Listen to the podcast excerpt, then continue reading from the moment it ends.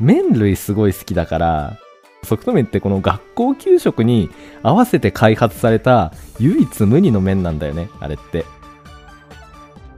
皆さんこんにちは今もあの日の生物部シロです今もあの日の生物部、豊です。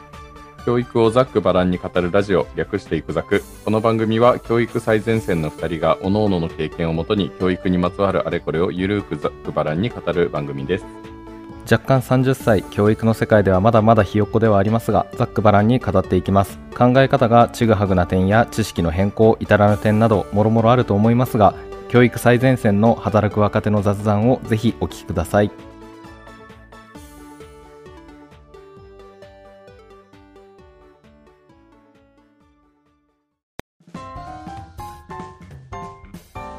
感想お便りのコーナイエーーイ はい。はい。ちょっと噛みました。噛みましたね。はい。えーとではですねえーと読ませていただきます。えーい。くざくの方でもいただきました。甲州さんから。えーと座席番号は BZ2202 の28番の方ですね。はい、ありがとうございます。はい、あの今回、あのー今まではちょっと教育論について最初語っていて、でその後、ね、夏休みの思い出っていうところと、トヨと、ねえー、と俺のなぜ教育者になったのかっていうところで、ちょっとパーソナルな話が続いたところでのお便りです。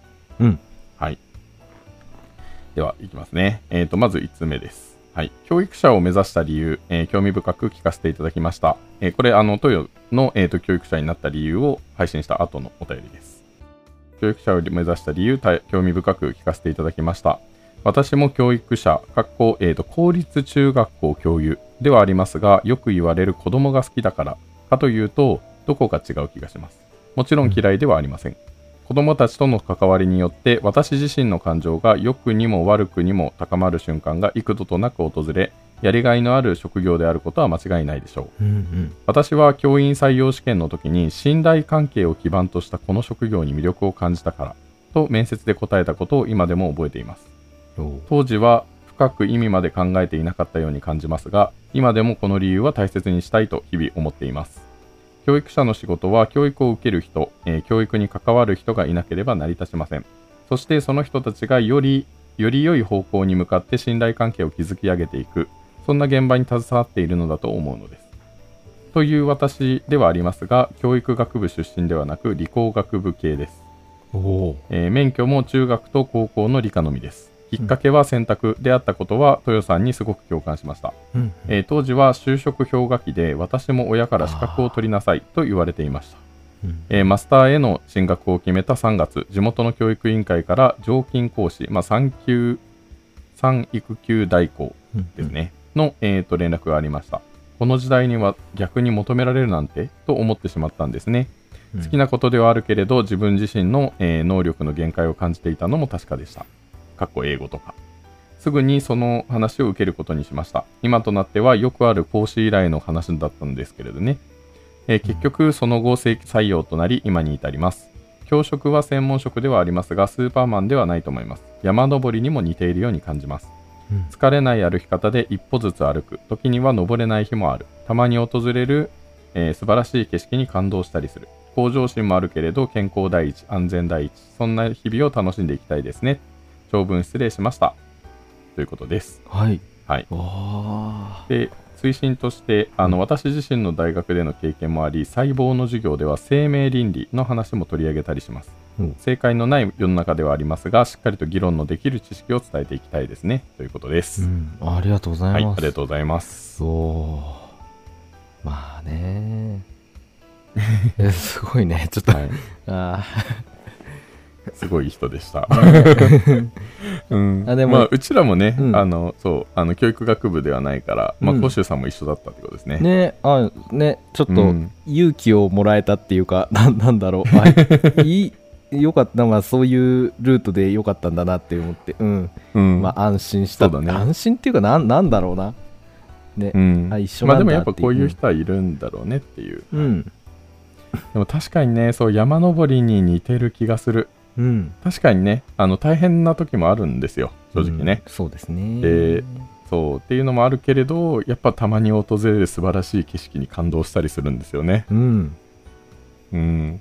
これがやめられないですよ。ねえ 本当にはいまあでもめちゃくちゃ大変な思いしてもうゼーハーゼーハー登ってさ あもうダメだってもう水も食料ももうなくなったでもこの登ればすごい景色があってバッて頂上ついてみても雲がドヨーンって広がってるみたいなものもありますからね あまあそうだね。ねそうですあのね、確かにね。結果に結びつかないなんてことはよくありますけど、まあでも確かに確かに。まあでもなんだよって思うこともなくねなんかやりがいに、一つ一つにやりがい感じれてるなっていうのはやっぱ思う、うん、そうだね。まあ楽しんで今できてるから。そうだねポッドキャストだって2番組もやるぐらいの なんか心の余裕はねある。あそうだね。確かに確かに。心の余裕っていうか、うん。これが本当になんかこう使命感っていうほどでかいもんじゃないけど何かにこううん。つながっていけばいいなとか、やっぱ子供たち、うん。今をね次を担うような世代の人たちになんかこう、うん。何か足しになるようなものができたらいいなっていうところはあるのでまあうんなんだろう、これもなんか教育活動の一つではあるような感覚ではやってるかなって思うんだよね。うんうん、そうだね。てか、もともとそんな感じで始めてたもんね、豊もね。そうだね仏作しかり、ううんんそううんそうなのよ。はい。はいじゃあちょっと2通目も読ませていただきおます、ね。2通目あるんですね。あ、そう、あの、そう、甲州さんね、あの、豊の回と俺の回とって、両方ともお便りくださった。すげえ、はいありがとうございますありがとうございますえめっちゃ嬉しい。はい。そうですね。はい。じゃあちょっと読ませていただきます。はいえー今回も楽しく拝聴させていただきました。シロさんの移動はあまりしたくないというお話素敵だなと思いました。うんえー子供の学びや成長の過程に立ち会えることもこの仕事の魅力ですよね。私の県は公立の義務教育の場合、正規であれば長くても8年以内には移動となります。うん。担任であれば持ち上げることも多く卒業が移動のタイミングとなります。なので若い先生は3年で移動となるのですね。やはり寂しさもありますが移動は研修の一つと言われています。さまざまな規模や環境が私たちの教師力を高めるのかもしれません。しかしながら目の前の子どもたちと全力で関わることはやはり大切にしたいですね話は変わりますが豊さん、シロさんはご自身の経験や今の環境で給食はありましたか？お私は給食が個人として大好きなのですが仕事としては給食指導や残食など悩みはつきません、うん。食育を話題にしても面白いかもしれませんね。日本の給食のいい面と悪い面が賛否両論で出てきそうですね。ということです、えー追伸として、まあ、何か情報が情報で必要なことがあれば遠慮なく連絡くださいね。義務教育の現場でのお話ができそうです。いつも配信ありがとうございます。とのことですありがとうございます。ありがとうございます。これはやっぱ今年9年目かな？ああ長いね。始めてそっか30歳。まあ22で新卒で入ってるから9年目なんですけど運よくずっと同じ校舎なんですよ私。うんうん。なので移動したくないっていうのをずっと叶えてもらえてる感じなんですけどでも確かにそうだよね。公立の義務教育とかだとねうん。8年8年以内なんだね。決まってんのが、で早くてで確かに。3年とかでってことなんだね。そうだね。だから中1の担任して中2中3ってやって一緒にうん。移動っていう感じか。いやーまあでも一つうん。研修の、なんだろうね一種っていう風な割り切り方もあるんだなっていうのは、ねやっぱ自分のその教育者としての能力を高めるためには、そのいろんな学校行ってみてなんかうん。ねいろんな人に出会ったり考え方を吸収したりだとかねうん。見聞を深めてっていうのはやっぱ大切なことだなって思う、うん、そうだね。あの塾もなんか夏期講習とか始まると、うん。同じ教室だけじゃないんですよ。なんか別の教室行ったりするんだよね。うんうんうんやっぱねそれが楽しいすごく。あそうなんだ。別に自へ分のクラスとかが嫌いなわけじゃないし、うん。そこもすごく楽しいんだけどやっぱなんか新鮮なんだよね。違う初めて会う人に対して授業するとか、ーうん。あの初めての関係あと違う校舎に行けば違うカラーがあるわけじゃん。うん。生徒もしっかりその校舎の雰囲気も掲示物も全部違う中であうんやるとなんかいろいろやっぱ吸収できることはあるから面白いなって思う。ん。そうだよね、まあ確かに研修の一つっていうのをそういえば、う、あれだよね。新卒で例えば公立の先生、まあ、中高でもあれだけど、まあ公立の先生になって、次のその、最初はあれだけど次の移動先にまあ、ある種教育限界校とかっていう風に移動させられたりするんだよね。あとはめちゃくちゃ過疎地域っていうか島とかああ、うんめちゃくちゃ荒れてるとかね、うん。俺の友達で教師やってる人とかもあの最初は、まあ、何結構人数の多いマンモス校とかに入るけど、うん。2年目でなんか何そのえっ、と1年生から6年生までが1クラスでやる学校に行ってた。ああうんうんうんでそれ言い過ぎかな？1年2年が一緒とかかな？なんかその、ん。何学年かをセットでやる学校。うんうんすごい山の中に行ったね。やっぱそういうのがあるんだ。うん。あるみたいだね。うん、というはあるの？そういうのは。あないよ。全く。何もない。うん。そう僕はまあ私立の高校だからね。うん。だから移動は特にないし。うん。うん。まあでも一回その高校から東京の高校からまあちょっと別の高校にっていう風に転職をしたんだけれども、やっぱ全然違うね。うん、全く違うから。うん。うん。いややっぱそこでやっぱ一つ学びはあったからね。うん。うん。いやーそそうだよね。まあでも確かに自分の何できる範囲を広げるというか。ううん。まあ勉強の一環というかなんかそういうね自分の研鑽のために違う環境に身を置くっていうのは大事なことですよね。そうだね。うん、はい。ということでちょっと今日はあのこの甲州さんからいただいた給食はい。について話していければと思います。給食ね。はい給食ありました？今までの環境。あった。うん小中小中だね。小学校中学校とありました。うん、そうね。うちも小中は公立だったからあって。まあし高校からは公立でもなかったね。うん、ここはお弁当だったよね。高校はお弁当だった。うん。うん。なんか思い出に残ってる給食ありますか？えー僕まず給食好きだった？僕ちょっとね 食べ物の好き嫌いがすごい激しくって。今うん。そんなことなくて、今ね食材として食べられないものって一つもないんだけどただ今も食べられないもの、これ白わかるんじゃない？え？僕の何？嫌いな食べれないもの。あマヨネーズですか？正解ですそうだったやたらとねやたらとマヨネーズ使ってくんじゃんって思ってさ。そうね。むしろ俺マヨネーズ好きだから。そうね。居酒屋とか行った時にねそう申し訳ないんだけど、俺シーザーサラダ大好きなんですよね。あそうだね。そうえそうだそうだそうだ。そうシーザーサラダのシーザーの部分が嫌いみたいな感じだったもんね。うんうんそう。あのシーザーサラダってさチーズのドレッシングみたいな感じだけどさ、でもうん。居酒屋によってはそこにマヨネーズちょっとさうん。入れてくるところとかもあんの？ううん。ん、いやそだから地雷なんだよねシーザーって。そのうん。本当にちゃんとしたシーザーサラダは普通に美味しくて好きなんだけど、うん。親ってなってうってなっちゃう時があるんだよねたまに、うんなうわこれ入ってんじゃんみたいな だから給食もさ一緒でさ、うん。まあ、まずマヨネーズが入ってるものはアレルギーじゃないんだけど、うん。本当に無理なの。うもん。う、うってなっちゃうから。でも結構多いよね、うん。給食でマヨネーズ。めちゃくちゃ多くてすげえ困った、うん。うん。だからそういうのは嫌いだったけどでも給食は基本好きだったね。美味しかったし。うん、そうね。えそうそういう場合ってなんか別の料理になるの？でもアレルギーがない限りは別にはならないんか？そうなんだよ。アレルギーじゃないから、うん。お前それはな好き嫌いだろ？ただの好き嫌いだ。そうそうそう。食えってすごい言われたり したけうんどでも僕なんかさ宿題もやらずに逃げちゃうような子供だったじゃん。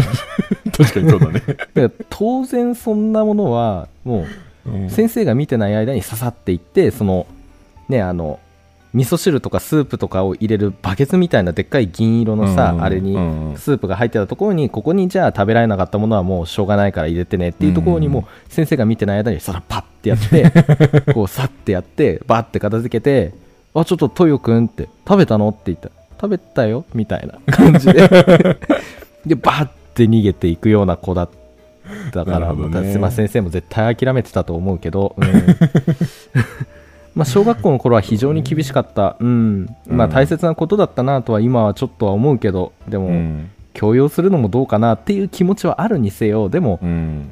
い言う言うには言った方がいいと思う、残ししちゃダメだよって。なんで残すんだって、まあね。しっかり食べなさいっていうのはうん、あの強制して食えるまではそこにいなさいっていうそういう強制力を働かせるようなことはうん。してはいけないとは思うけど、でも言わなきゃいけないことだなとは思うからうん。いいなと思うけど、でも中学校になったら全くそういうのなく、うん。もう普通に食べられないものは普通にバーってやって、うん、まあでもって感じで。あごめん。これ本質的な話になっちゃうね。今あれだよね。給食が好きかどうかあいや別にいいよ。あのうん本質的な話。あまあでも、まあ、ちょっと本質的な話はまた白のあの話も聞いてからしたいんで。まあ一応ね、じゃあ給食の好きだったメニュうん。ーいくとやっぱ麺類すごい好きだからあそ,、うん。ー麺類ね確かに。うん、そうそうそソフト麺ね。うん。う、うん、あのドラマでさ「美味しい給食」っていう市原隼人さんあがやってる。はいはいはいはいうん。知ってる知ってる。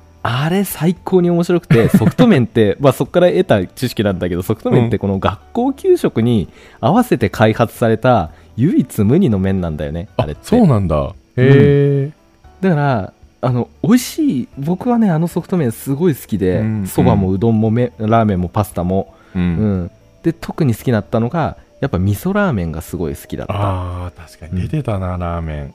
うん。うん。あの時はテンション爆上がりするね、ううん。んやったーっつって、そうね。うん。ソフト麺ですごく、うん、記憶があるのがソフト麺ってあれさ、まあうん。小さい時はやっぱなんか全部入れるんだよ。麺あの汁のところに。えそそうでしょって思うあけど。そうなんだけどいやそうなんだけど、でそうするとさなんか汁もさその麺を入れる量を考えずに入れちゃうじゃん。うん。だからそのそ,、こに麺を全部投入すると、なんかもうすごいタプタプになるんだよね、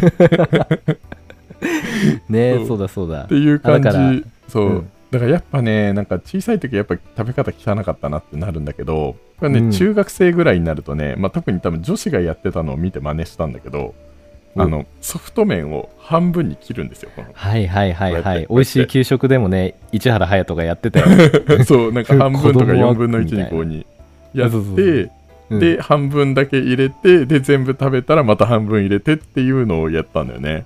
なんかすごくね丁寧なご飯を食べてる気分になる。あれは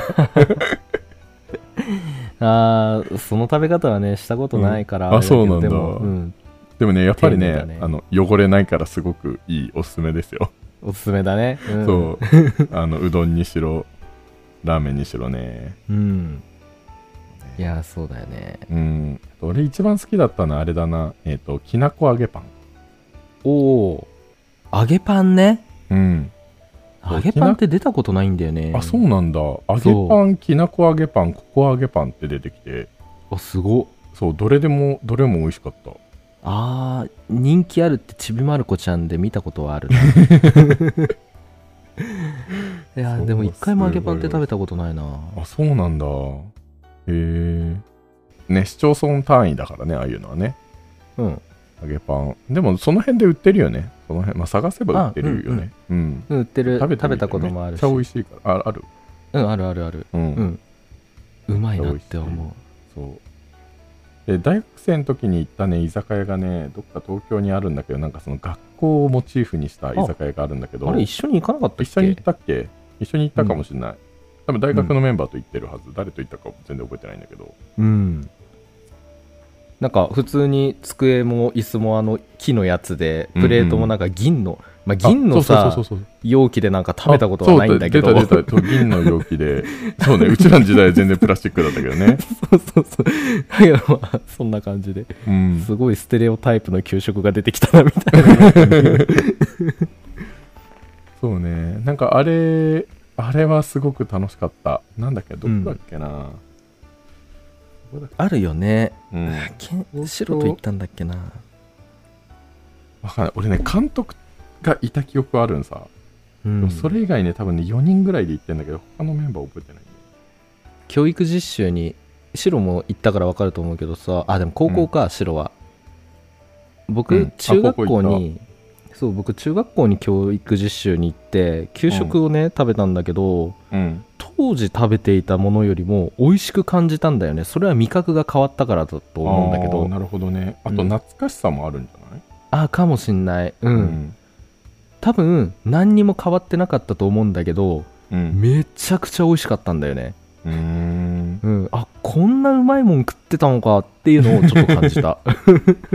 まあ特に大学生で行く時なんかねそのちゃんとしたもの食ってないからね。そうだよ。大学生の間は、昼な大学4年生3年生だっけ？4年生だっけ、行ったの。多分大学3年かな。かな？ね、うん。あの学食あったけど学食高いからさ普通にカップラーメン100円とかのスーパーで買ってきたよくわからないメーカーのカップラーメンを毎日食うみたいなのをやってたから、うん。もう体はもうそういうひどいもので溜まってて。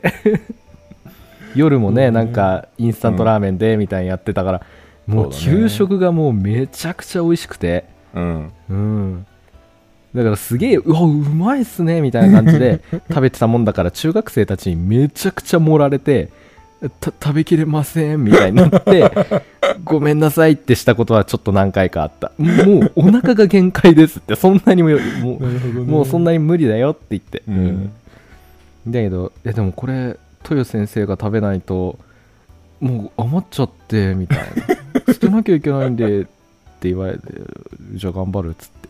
でもいやごめん無理だったっつって。いやでもすごい量は多かったね。うん、うん。最初からねある量。がまあでも美味しい、美味しい給食でした。そうね。ん、はい、あ見つかりました。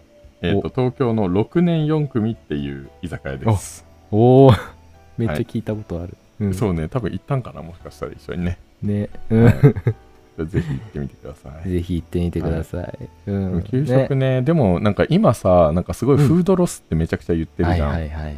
だから多分そう,、給食残すとかっていうのもなんかやっぱ問題になるんだろうね、だろうねう。んあと多分クラスによってさなんかうん。ノルマとか与えられちゃってるんかないや、そんな話はなかったと思う。なんかフードロスを減らしましょうみたいああ、でもな今あるかもね。はこあ今年何グラムで。あるかもしんないね。ある。んかな？残食率みたいなね。そうね。うん。うん。重さ測って、月間で、ねそうだね。あの、小学校だったら、4年3組が、うん。7月は一番残食率が低かったです、みたいな。表彰状みたいな感じ。あー。一番多かったのはでも2年6組でしたみたいなうん、でもむしろいいんクラスもねえか。かそういうのでなんかフードロスとかにちょっとなんか意識が向けばそれもありかな。うんうん。でもいろんな問題ありそうだよね。やっぱ親からもまあ苦情ね,、うちの子はもともとそのそんなに多く食べられないのにそういう残食率でみたいな風に測っていいんですか？みたいな。うん。うん。でもなんかその教育の一環だからさそれはもう仕方ないよね。なんか。うんじゃあフードロスをしてもいいということですかってなるとそれそういうわけでもないだろうバトルが始まるね。ねしそう難しいから。血答えのない質問ですね。これは難しい質問だっつって、それは難しい質問だ。っ てはい。いやね。うん。いやでもそうだよね。でも正直まあうん。ね、あの子供にはちゃんとしたご飯は食べさせてあげたいし家でもそれは心がけてはいるけど、うん。やっぱねなんか共働きとかが増えてきたじゃん。っうん。てなるとね家の何その家での食事って多分ね割とおろそかになりがちな人って結構いるんじゃないかなって昔に比べて、ああそうか。共働きだからかもしんないね。そう。うん。うんまあ、まあねそれがいい悪いっていうのもあるかもしれないけどでもうん。とりあえずまあね、仕事を両親がやってたらやっぱなかなかねそんなみんな家族揃って食卓囲ってとかってなかなかないだろうし、うん。できない人もいるだろうし。そうね。うん。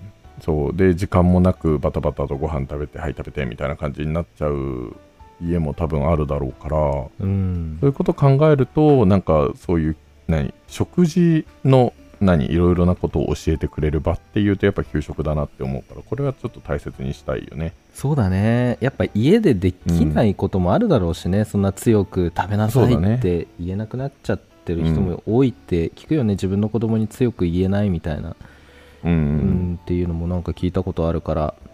やっぱ学校っていううんその集団生活をする中で何かこう親とは違う大人がそのなんかある種こう無理やりやらせるみたいな。なんかそういうところで学ぶっていうのはすごい大切なことなんだなって思うよ、うん、うん、ね。当時は嫌いなものは嫌いなんだからなんだよとかってちょっと思ってたけど でもそれはやっぱ、今となってはね。うん。うん。必要なことだったね。ね、必要なことでなかったらなんだろうな。もっと変な大人になってたと思う。ちゃんと言ってもらってなかったら、うん、うん。それを理解できるのはその小学生のうちじゃないとは思う、うん、理解できて学んで実行してっていうのは多分少ないと思うな。わからない。僕はちょっとスタンダードではないからわか、まあ、スタンダードってなんだっていうとあれだけどわかんないけど。うん。でもやっぱでもまあ結局後でさ思い出す、そうどっかしそうそうそうそう。らで響く時はある。それが卒業小学校卒業した後であっても。うん。大人になってもなのやっぱそういうのかっていうは出てくる。ね。よねそう。そう。食育として何をやればいいと思食育として？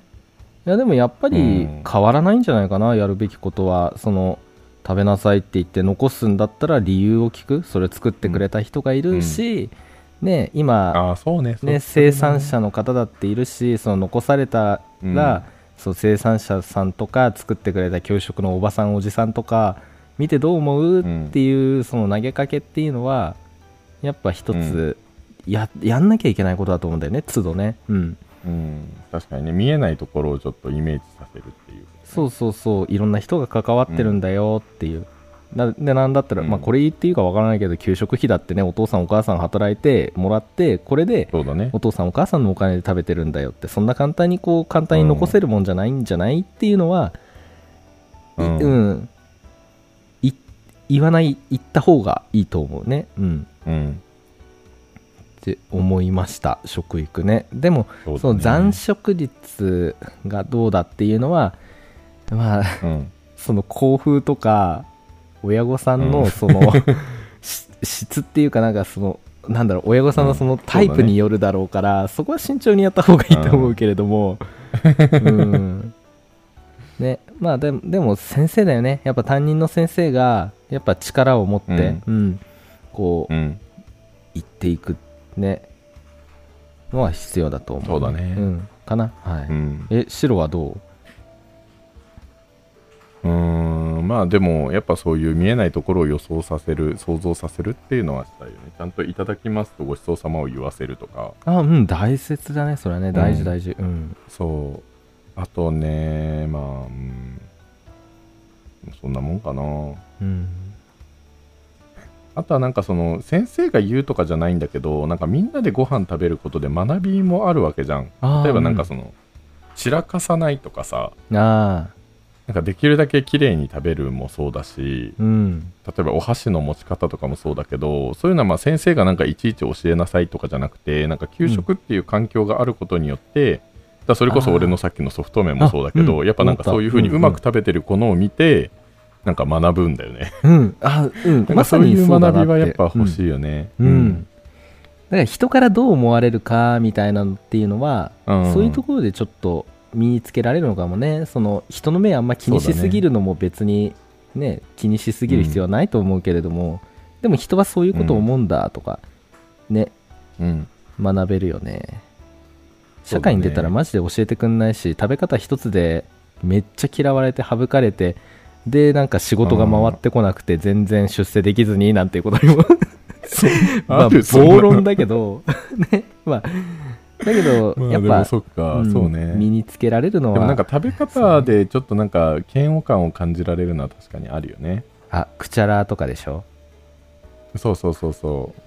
くっちゃくっちゃってやってあれよくないよね 気をつけないとだねうんうん。ただやっぱなんかそういうことは先生たちに、まあ先生たちというかあれか環境にやってもらうことかな。うん、確かにね。先生がやることとしては、先生にやってほしいこととしては、もうね、残さず食べなさいっていうふうに言い続けることと、心を折らさずに、そうだ折れねずに言い続けることと、うん。あとはそれに対してなんかその見えない人への感謝とか、いただきます、うごちそうさまをちゃんとて、ね、あの徹底させるとか、あと手洗いうがい。おう。うん。とかかな。かな。うん、これで一つ思ったのがさ学校の先生はそういうね力を持ってそう言った方がいいって思ったけどただ先生が食べられないものが出た時どうしようって思って 先生だって残してるじゃないですか ああ、確かにね。なっちゃっ確たからにね。そうだから、トヨとかもね、マヨネーズが出たらどうしようってことだね。そうようん。アレルギーだってあるかもしれないしねああ、確かにね。そっかそっか。一ついいの思いついたかもしれないはい。例えばさみんなでその給食の時間が始まったら時間になりましたので手を合わせていただきますみたいにやるじゃん。で食べる時間が始まるじゃない、うん、うん。だからで食べられない人はもうその時間になった食べ食べた人はねあのごちそうさまって言って、ね、あの食器片付けてバーってね遊び行ってねあのグラウンドでドッジボールとかしてもらっていいんだけれども、あの、うん。食べられない残しちゃったっていう人たちはその時間になったらその残してごめんなさいの時間が来るのよ。で係の人がいて で先生たちもその見張るわけよ。自分が食べられないものがあって、あったとしてもうそう、うん。あのちょっと何々君食べられないもの残ってるよってまだ遊び行っちゃいけないよねって先生もあるけどちょっと時間になるまで座ってなさいみたいな感じで行ってで、うん。係の人がではあの残す時間を始めたいと思いますみたいな。なんかい祈りみたいな ななんかイメージ的にそのあキリスト教の方がこう感謝するじゃん。なんかこう、うんうん。ご飯の前にさこううん。め恵んでくださりありがとうございますみたいな感じでやるじゃない？でそれに似たような形で、あのその生産者の方作ってくださった方本当にごめんなさい食べられなお腹がいっぱいで食べられないとかその好き嫌いで食べられませんでしたっていうのをみんなで言ってうん。残すみたいな。っていう風な。のをやればいいかなって。で先生も食べられない時があったらそれをしっかり言う。するっていうね。先生も参加すなるるほどね。で。食べられじゃあ今から食べられない理由を目を閉じて心の中で言ってくださいって言って、であじゃああの時間になりましたので残しましょう。ごめんなさい。みたいな感じで、みんなでごめんなさい。みたいな感じでこう残していけばこうああ、なるほどね。ああそっかって、ねん、残してごめんねっていう気持ちを持って、うん。うん。っていうのをちょっと考えた。おいただきますの時間があるのならあるのならば残してごめんなさいの時間があるみたいあーあー、なるほどね。な、うん、そうね。最初に減らすっていうのはありかなとは思うよね。食べる前に。あもう最初からいただかないってこと？そう、いただかないってこと。自分のところに持ってきちゃったらダメだけど、だからそれをなんか、ね、あ、あうん、の、スタートのタイミングで戻しに行くとか、減らしに行くとか、なるほどねっていうのもね、やっぱね大事な能力だとは思うよ。なんか自分がこれぐらい食べれるとか、っていうう。んうん。そうだねそうだよつけ麺特盛りでってやってもさ 食いきれねえって最後なっちゃうもんね。お腹空いてる時にね頼んだら大変だから。確かにその能力はめちゃくちゃ大切焼肉そうだから、まあ、うん。本当に。あの、頼んでから来るまでにちょっとさ、あの、タイムラグが発生するじゃないですか。まだ食えると思って、ダダダダダって頼むんだけど、まだ来る、まだ来るってなる。最後の方ね。それ毎回やったなそうだよ。やってるね。うん本当にね。鍋の時もそうだったもんね。なんかまだ食えるっつってそう、だわ、うん締め、締め入れて、うん もうちょっと食えるって思って、締締めめ追加するともうなんか食えないみたいなね。うんああやったやねってた。でもね、そういうのもなんかね、学んでほしいよね。うん給食を通して。やっぱ家でご飯食べてるとね、残したら残したでお家の人が片付けてくれちゃうから。そうだねうん。いや、でも、そうね。ね。家以外でご飯を食べるっていう経験はやっぱ必要だと思いますので、給食はなくさない方がいいと思います。あ絶対なくさない方がいいと思う、うん。はい。そうだね。給食はめちゃくちゃ大切よ。うん、あとはもうね、給食代とかって言ってるから、もう給食代もね、ななんでなんか小中学校無無償化できるのに給食代は取るんかなって思う。まあ多分税金の問題なんだろうと思うんだけど、給食代も一緒に無料にしちゃえばいいのにっていう。ねえ、うんそうすると給食センターの人が公務員になるからってことなのかなああ、そういうことか。ああ、そういうことね、確かにね。難しいね。うんいやわかんない難しいよねこれは難しねい、これは。ううんん。その兼ね合いがあるかもしれないねうん、ちょっと政治のことはあんまり詳しくはわからないけど、うんでも給食は存続させた方がいいなって思います。だから給食費払ってないからう,、ちの子に給食食べさせなくていいですじゃなくてその中から学び取ることもたくさんあるんで。はい。うん。いやほんとそうだと思う。だから今こうしてソフト麺よかったよねとかさ、うん。ね、揚げパンなんか出たんだへえみたいな、あそうね。とかっていうその話もさあ確かに確かに。人になって楽しいじゃない、うん。ね給食で初めてタンドリーチキンという食べ物を知ってみたいな、ね、話もねできるからね。タンドリーチキンって知ってる？タンドリーチキン自体は知ってるけど給食で出たことはないね。あ本当に、うん。すごい好きで、う、うん。んそうなんだ。うん。タンドリーってなんだって思ったけど。う、ん。うん、すごい美味しかった。あのちょっとカレー風味のね、ううん。ん、鶏肉の照り焼き的な感じでうん。非常に美味しいのが、あまあまあまあ。本当に。ねだから給食はねうん。いろんなコンテンツなのよもう。そうね。給食自体が、そうだね。うん、懐かしむものでもあるし、うん。ね、食育っていうその根幹をね、うん。うん、ものもだから非常に大切。本当に、うん。あれ給食はなんだろうね。あの授業の一環だよね。国語数学英語、うん。昼休みじゃなくて。国語数学英語給食っていう授業の時間だと思ったらいいよね、そうだね。そうするとなんか子供にとってはなんかすごく嫌な気持ちになるかもしれないけど。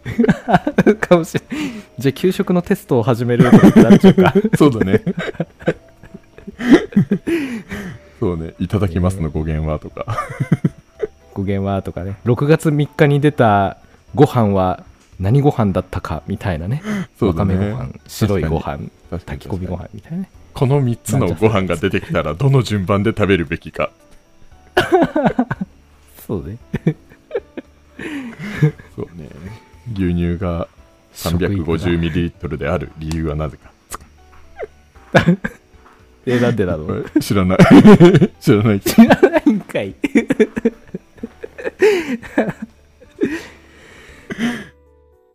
はい。まあそうですね。はい。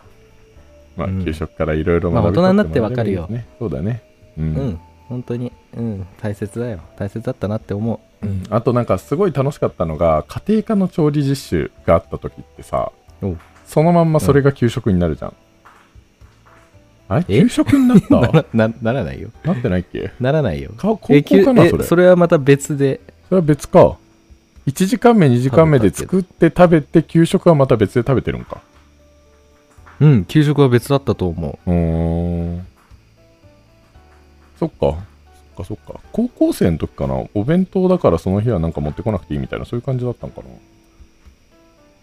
ああどうだ覚えてないな。なでもね高校生の時の家庭科の授業であのなんかテーブルマナーをやったんだよね、へー。だからなんかフルコースを結構時間かけて作って男子校なんだけど。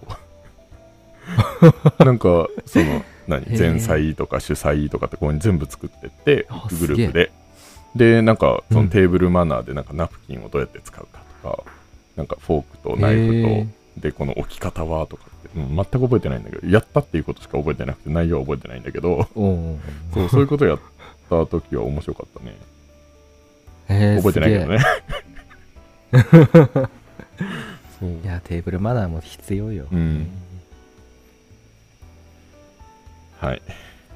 っていう感じです。ちょっとね、学校の先生は多分給食によって大変な部分もあるとは思うんだけど、でも子供にとってのうんは必要なことだと思いますので、まあ、やってないね、うん給食指導やってないうちらが言うのもなんかあれだとは思いますけど、あそうしたことはないうんうん。じゃあ、給食については以上でいいですかね。